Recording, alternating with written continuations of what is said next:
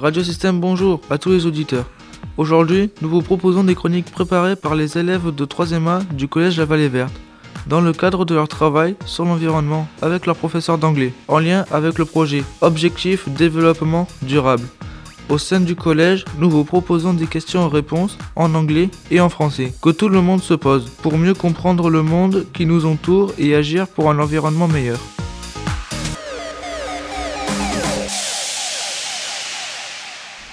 Bonjour, faut-il utiliser un sapin artificiel ou naturel pour Noël? Si l'on tient compte de la fabrication, du transport et du recyclage, il semblerait que le sapin naturel gagne la partie en matière d'environnement.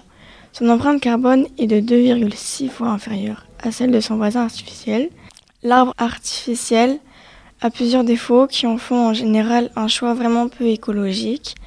C'est du plastique, un matériau peu écologique qui se recycle mal et qui n'est pas biodégradable.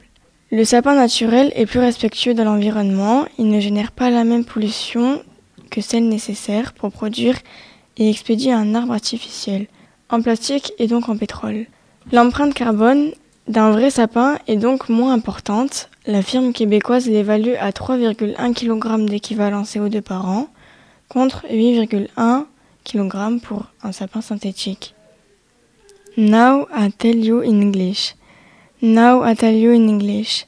If we take into account manufacturing, transport and recycling, it would seem that the natural win the match when it comes to the environment.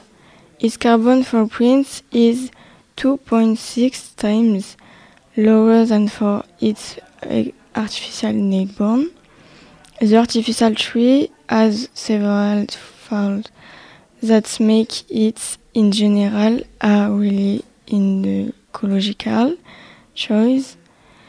It is plastic, a material that is not very eco-friendly, which does not recycle well and is not biodegradable.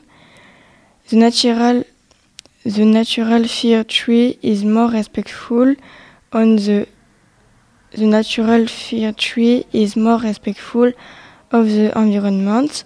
It does not generate the same pollution as that's necessary to produce and ship an artificial tree made of plastic and therefore oils. The carbon footprint of a real tree is therefore less important.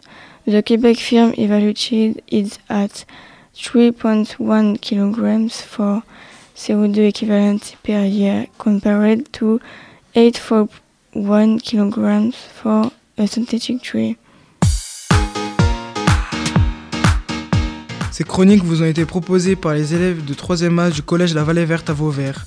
Vous pouvez les réécouter et les télécharger sur le site internet Radio Système. Merci pour votre écoute et une bonne journée. Thank you for listening. Have a nice day.